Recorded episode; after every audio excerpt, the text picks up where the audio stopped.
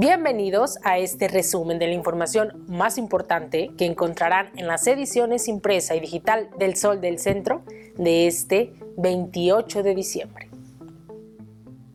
La cuesta de enero iniciará con el encarecimiento de algunos productos de alto consumo, pues como entrarán en vigor algunos ajustes tributarios, en automático aumentará el precio de cigarros, combustibles y refrescos.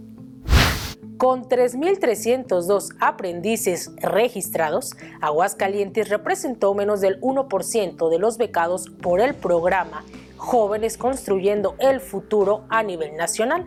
Cabe destacar que desde principios de julio el programa dejó de admitir a nuevos becarios bajo el argumento de que ya se había superado la meta de aprendices colocados en los centros de capacitación para 2020, aunque en otras entidades del país hubo breves lapsos en los cuales se volvieron a reactivar las vinculaciones. En Aguascalientes no hubo anuncios en este sentido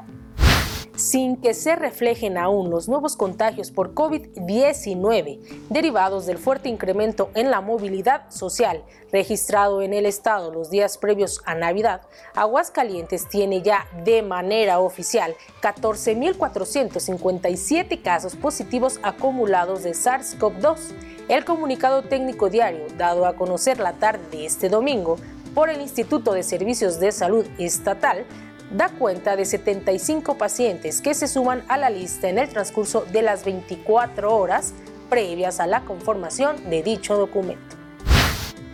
Un atípico e inusitado crecimiento en casos sospechosos de padecer influenza registra el estado de Aguascalientes, sin que hasta el momento el Instituto de Diagnóstico y Referencia Epidemiológicos o la Autoridad de Salud determine la positividad de las pruebas realizadas para la detección del virus AH1N1.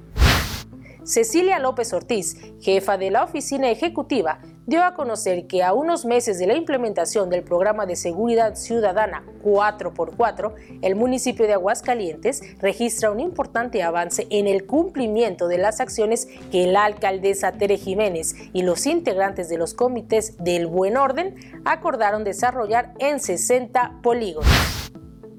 En información policiaca, imparables los casos de autoprivación de la vida.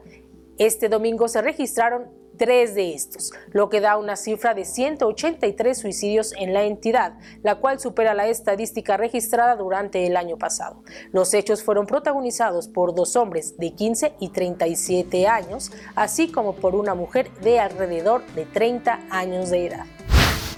En los deportes, los Rayos del Necaxa continúan conformando su plantilla de cara al torneo Clausura 2021 y hasta el momento se han dado a conocer las llegadas de Jorge Aguilar, Edgar Hernández y Daniel López, además de Diego Abella, quien en próximas horas estará siendo presentado de manera oficial.